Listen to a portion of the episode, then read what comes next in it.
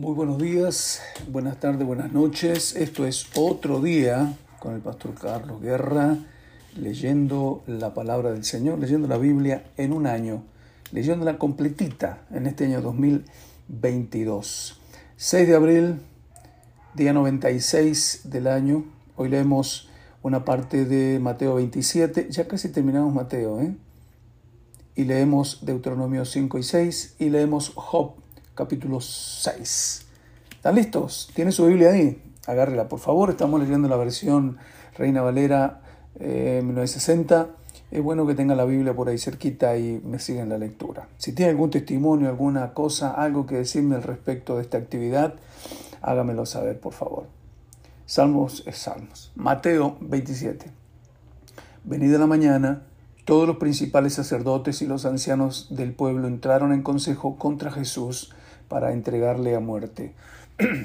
y le llevaron atado y le entregaron a Poncio Pilato, el gobernador. Entonces Judas, el que le había entregado, viendo que era condenado, devolvió arrepentido las treinta piezas de plata a los principales sacerdotes y a los ancianos, diciendo, Yo he pecado entregando sangre inocente. Mas ellos dijeron, ¿qué nos importa a nosotros? Allá tú. Y arrojando las piezas de plata en el templo, salió y fue y se ahorcó. No se arrepintió Judas. Parece que solo le agarró un profundo remordimiento y sentimiento de culpa. Hay una diferencia entre arrepentirse y eso.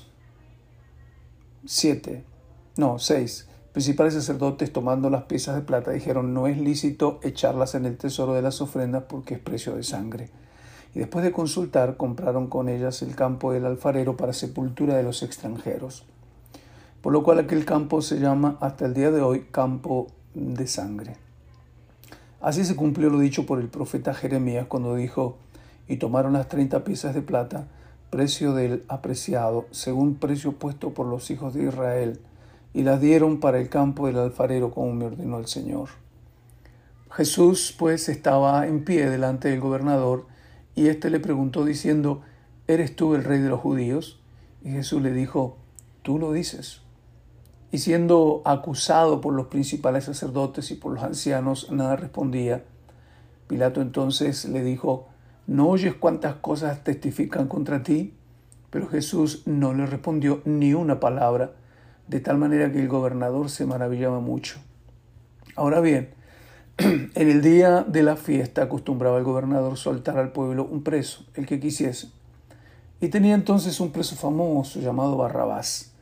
Reunidos pues ellos, él les dijo Pilato, ¿a quién queréis que os suelte? ¿A Barrabás o a Jesús llamado el Cristo?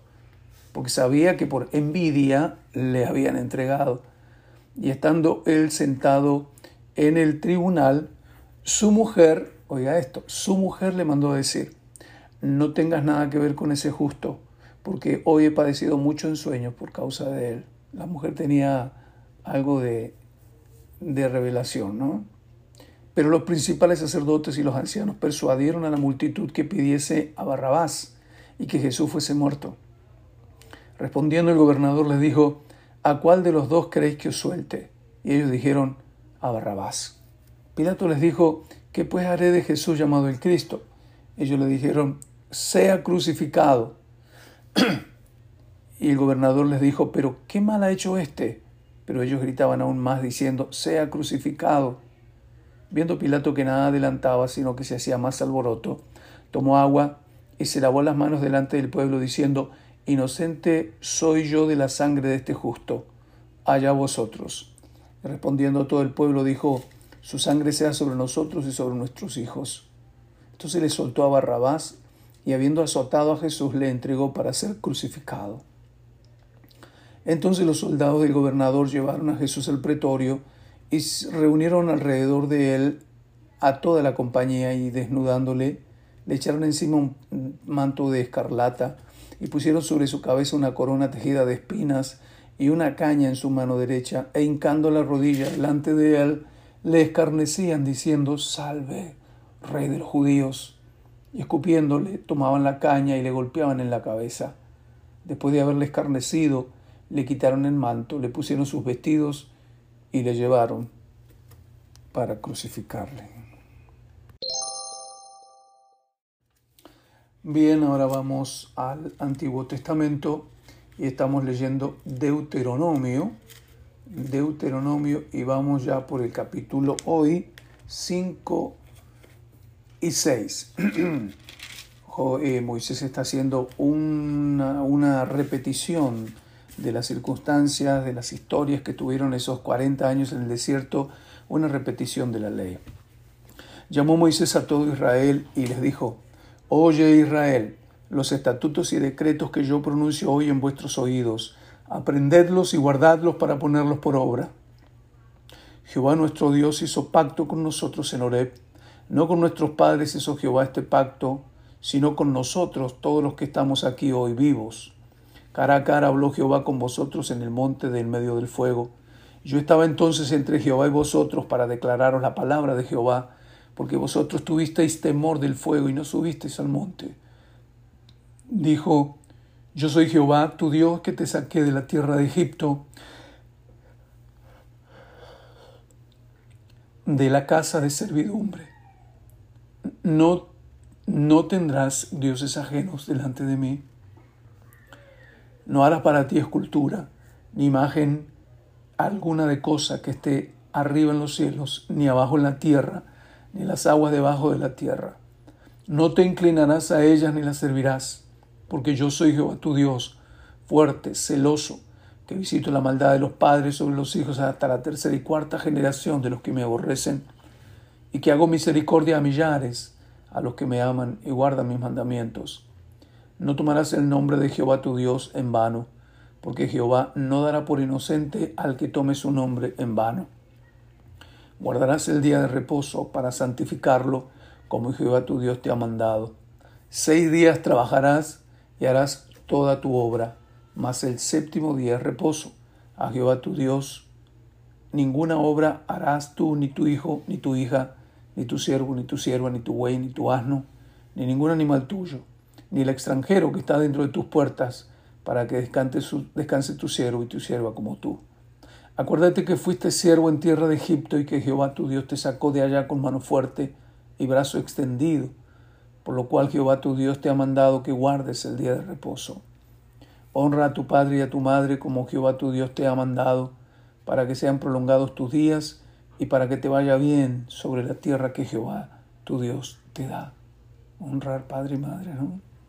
No matarás, no cometerás adulterio, no hurtarás no dirás falso testimonio contra tu prójimo, no codiciarás la mujer de tu prójimo, ni desearás la casa de tu prójimo, ni de su tierra, ni, de su, ni su siervo, ni su sierva, ni su buey, ni su asno, ni cosa alguna de tu prójimo.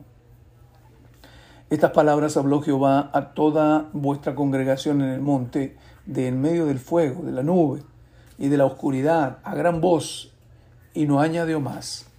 Y las escribió en dos tablas de piedra, las cuales me dio a mí, y aconteció que cuando vosotros oísteis la voz en medio de las tinieblas y visteis al monte que ardía en fuego, vinisteis a mí todos los príncipes de vuestras tribus y vuestros ancianos y dijisteis, He aquí Jehová nuestro Dios nos ha mostrado su gloria y su grandeza, y hemos oído su voz del medio del fuego. Hoy hemos visto que Jehová habla al hombre y éste aún vive. Ahora pues, ¿por qué vamos a morir? Porque este gran fuego nos consumirá y si oyéramos otra vez la, voz de Jehová nuestro Dios, moriremos. Porque ¿qué es el hombre para que oiga la voz del Dios viviente que habla en medio del fuego como nosotros la oímos y aún viva? Acércate tú y oye todas las cosas que te dijere Jehová nuestro Dios. Y tú nos dirás todo lo que Jehová nuestro Dios te dijere y nosotros oiremos y haremos. Y oyó Jehová la voz de vuestras palabras cuando me hablaba y me dijo Jehová, he aquí la voz de las palabras de este pueblo He oído la voz de las palabras de este, este, pueblo que ellos te han hablado. Bien está todo lo que han dicho. ¿Quién diera que tuviesen tal corazón que me temiesen y guardasen todos los días todos mis mandamientos para que a ellos y a sus hijos les fuese bien para siempre? Ve y diles, volveos a vuestras tiendas. Y tú quédate aquí conmigo y te diré todos los mandamientos y estatutos y decretos que les enseñarás a fin de que los pongan ahora por obra en la tierra que yo les doy por posesión. Mirad pues que hagáis como Jehová vuestro Dios os ha mandado. No os apartéis a diestra ni a siniestra. Andad en todo el camino que Jehová vuestro Dios os ha mandado, para que viváis y os vaya bien, y tengáis largos días en la tierra que habréis de poseer. ¿Cómo se repite eso de obedecer, no? Capítulo 6. Estos pues son los mandamientos, estatutos y decretos que Jehová vuestro Dios mandó que os enseñase para que los pongáis por obra en la tierra a la cual pasáis vosotros para tomarla, para que temáis a Jehová tu Dios, guardando todos sus estatutos y sus mandamientos que yo te mando, tú, tu hijo y el hijo de tu hijo y todos los días de tu vida, para que tus días sean prolongados.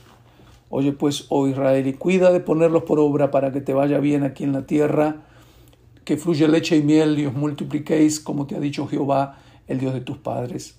Oye Israel, Jehová nuestro Dios, Jehová uno es. Llamarás a Jehová tu Dios de todo tu corazón y de toda tu alma y con todas tus fuerzas.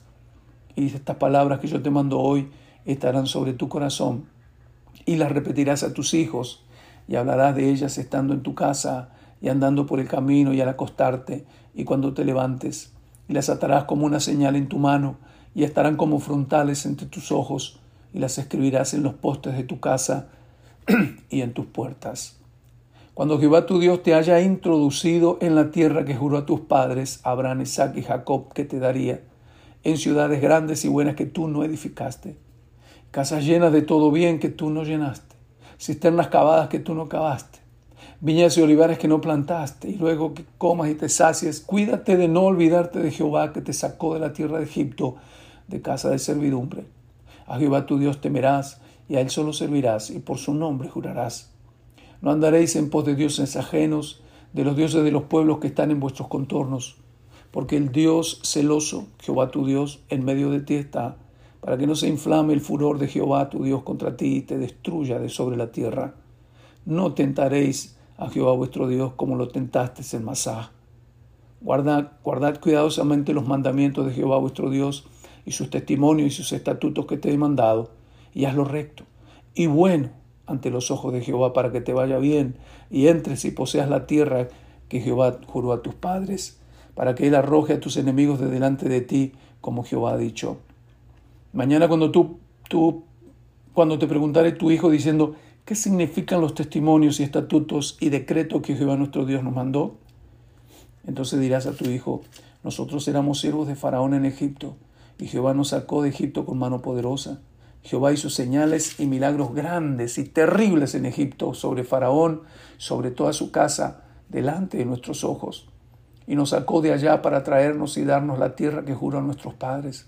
Y nos mandó Jehová que cumplamos todos estos estatutos y que temamos a Jehová nuestro Dios para que nos vaya bien todos los días y para que nos conserve la vida como hasta hoy. Y tendremos justicia cuando cuidemos de poner por obra todos estos mandamientos delante de Jehová nuestro Dios, como Él nos ha mandado. Terminamos leyendo el libro poético. Estamos en el libro de Job y vamos hoy por el capítulo 6. Capítulo 6. Ya uno de los amigos le contestó a Job, lo reprendió y lo orilló, ¿verdad?, a buscar del Señor. Ahora Job reprocha la actitud de sus amigos. Capítulo 6 de Job. Respondió entonces Job y dijo, oh, que pesasen justamente mi queja y mi tormento y se alzasen igualmente en balanza, porque pesarían ahora más que la arena del mar, porque mis palabras han sido precipitadas, porque las saetas del Todopoderoso están en mí cuyo veneno bebe mi espíritu y terrores de Dios me combaten. ¿Acaso gime el asno montés junto a la hierba? ¿Muge el buey junto a su pasto? ¿Se comerán los, los desabridos sin sal? ¿Habrá gusto en la clara del huevo? Las cosas que mi alma no quería tocar son ahora mi alimento. Quien me diera que viniese mi petición y que me otorgase Dios lo que anhelo y que agradara a Dios quebrantarme, que soltara su mano y acabara conmigo. Sería aún mi consuelo si me asaltase con dolor sin dar más tregua, que yo no he escondido las palabras del santo, ¿cuál es mi fuerza para esperar aún? ¿Y cuál es mi fin para que tenga aún paciencia? ¿Es mi fuerza la de las piedras o es mi carne de bronce? ¿No es así que ni aún a mí mismo me puedo valer y que todo auxilio me ha faltado?